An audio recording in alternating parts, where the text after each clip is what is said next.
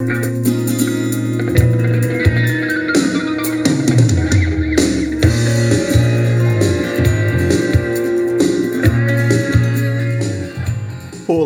Seja bem-vindo a mais um episódio da nossa série Ideologia, o quarto episódio, e até agora já abordamos o conceito sobre o que é ideologia e passamos por alguns conceitos dos mais difundidos ao longo aí dos últimos três, quatro séculos. E já passamos pelo liberalismo, pelo conservadorismo, pelo comunismo, pelo socialismo, pelo pensamento marxista. E hoje é a vez de falar sobre uma doutrina famosa por fazer um contraponto ponto ao conservadorismo, especialmente nas últimas décadas, falo do progressismo, um ideal que, apesar de não ser tão recente assim e de não ter, a exemplo dos episódios anteriores, autores específicos e bases bem definidas, é sim uma ideia que vem sendo constantemente discutida e aprimorada desde o que entendemos aí por idade moderna, sendo bastante difundida e presente nos dias de hoje, mesmo que nem todos a percebam. Vamos entender?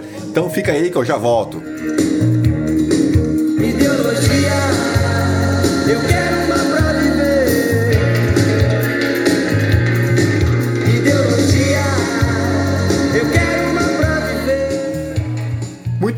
Começo o episódio de hoje te dizendo que o progressismo possui uma forte ligação com o iluminismo, o movimento iluminista, aquele movimento intelectual e político iniciado lá no século XVIII que defendia que o progresso, que a evolução de uma sociedade deve estar pautado sempre pela razão, pelo método científico, deixando em segundo plano a fé religiosa.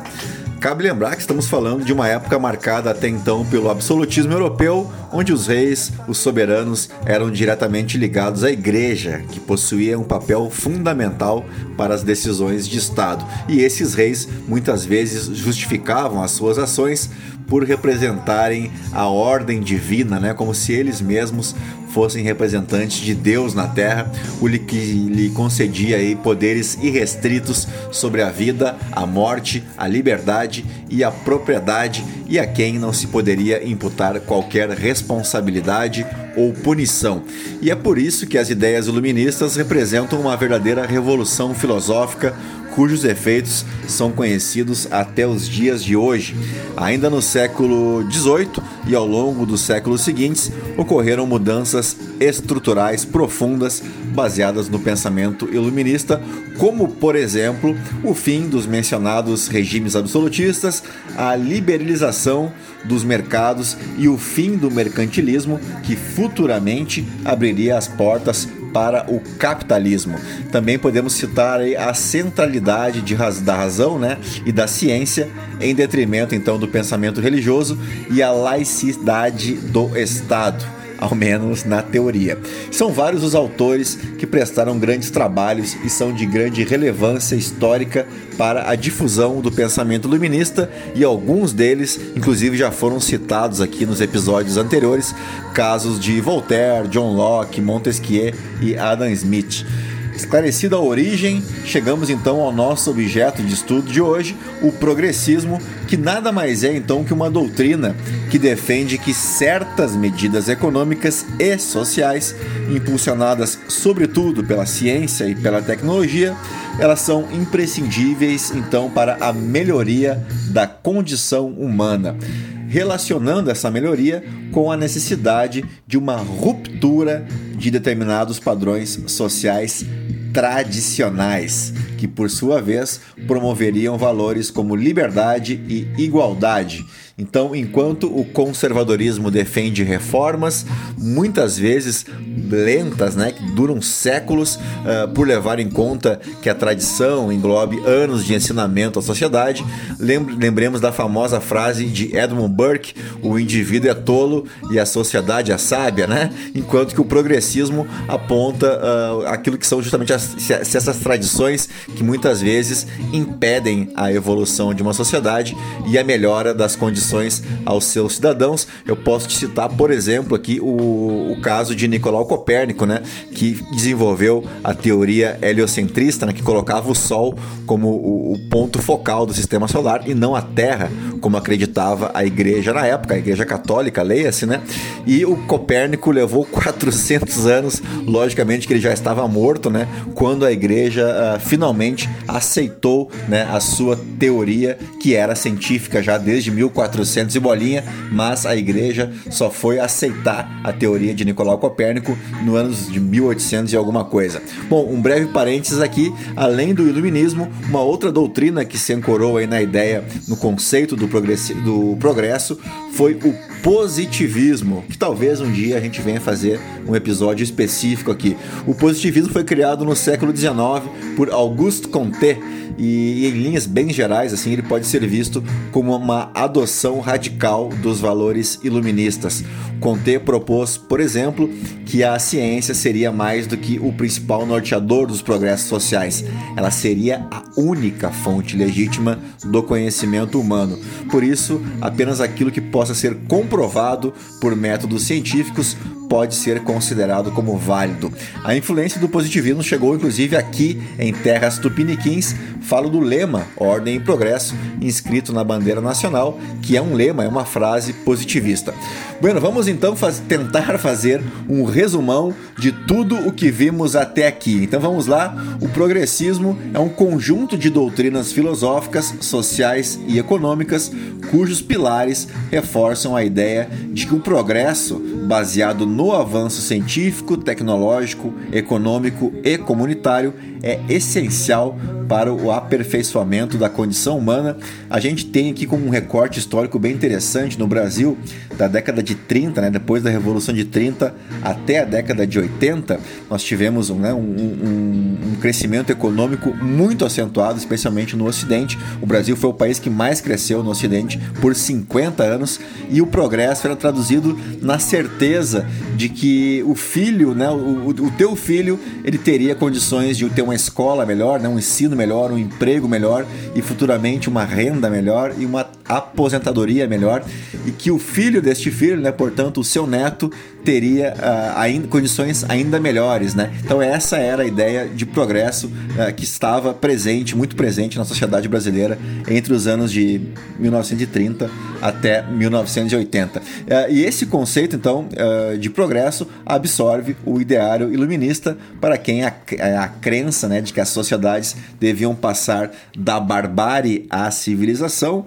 se daria através do conhecimento científico e apenas através dele. O progressismo está ligado então a um ideal de progresso infinito, mediante transformações da sociedade, da economia e de sua política. E essa ideia de progresso costuma ser relacionada também com o evolucionismo proposto por Charles Darwin e o positivismo de Auguste Comte. Vocês lembram no episódio sobre o comunismo, o socialismo e o pensamento marxista que o Charles Darwin também foi citado como uma influência aí para o Karl Marx e ele também então é uma influência para o progressismo, tá certo? Hoje o progressismo é um ideal considerado muito mais alinhado à esquerda, mas nem sempre foi assim.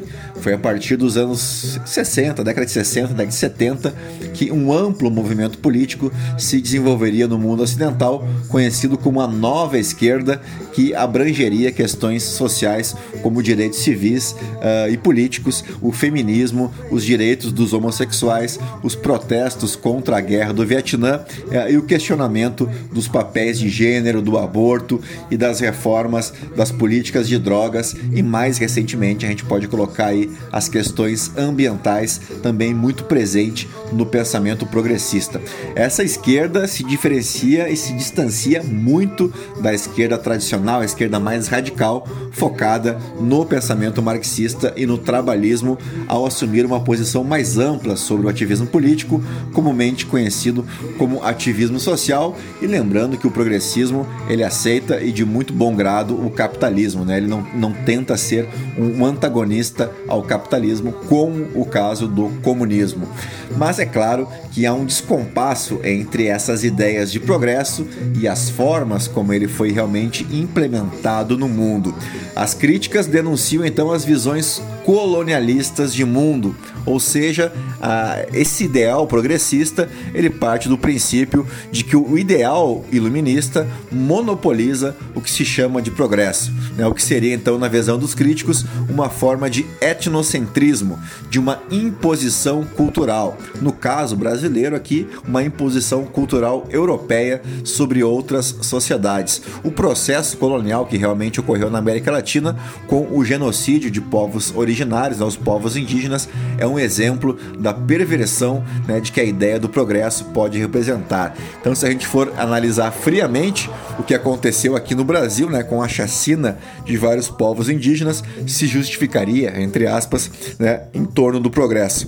Um outro tipo de crítica ao progressismo, que se opõe radicalmente à sua ideia básica, é feita pelo pensamento conservador tendo como maior expoente o já citado Edmund Burke, né, o conservadorismo parte da ideia de que a sociedade e a cultura não devem ser transformadas ou alteradas, mas sim preservadas e seguirem o seu curso natural. Assim como o progressismo, a orientação conservadora surge em resposta à reforma protestante e a Revolução Francesa, lembrando que o texto que consagrou Edmund Burke, Reflexões sobre a Revolução na França, tratava-se também de uma crítica ferrenha a esse processo que pôs, pôs fim ao absolutismo por lá. E assim, hoje, bem mais curtinho, é, enquanto o pensamento progressista uh, enfatiza as condições nos quais os indivíduos vivem as suas vidas e tomam as suas decisões, o conservadorismo privilegia as ações adotadas por esses mesmos indivíduos em nome da tradição. Hoje o nosso papo foi bem mais curto, né? Porque o progressismo é, um, é algo que ainda carece né, de, um, de, um, de filósofos uh, e de uma melhor organização das ideias. A gente quis trazer um pouco apenas uh, da origem do pensamento progressista né, das transformações que aconteceram aí ao longo dos últimos séculos. E no próximo episódio a gente vai abordar aí o, o capítulo final, a social-democracia, que é uma outra vertente né, é, da esquerda, também distanciada do pensamento marxista, daquele pensamento mais radical, né, mas também enxergando no Estado um, um agente de transformação e também uma doutrina filosófica que aceita o capitalismo, tá bom? Então eu aguardo vocês para o nosso último episódio da série Ideologias. Se você tem alguma crítica, sugestão ao meu trabalho, pode me chamar lá no Instagram, no Felipe ST, ou sugerir uma outra pauta, enfim, fique à vontade para a gente estender essa discussão tão importante, especialmente em ano eleitoral, tá bom? Aguardo vocês no próximo episódio. Se você gostou, não esquece de avaliar o nosso podcast e seguir a gente nas demais plataformas de mídias sociais, tá bom? Um grande abraço, até o próximo episódio. Tchau, fui!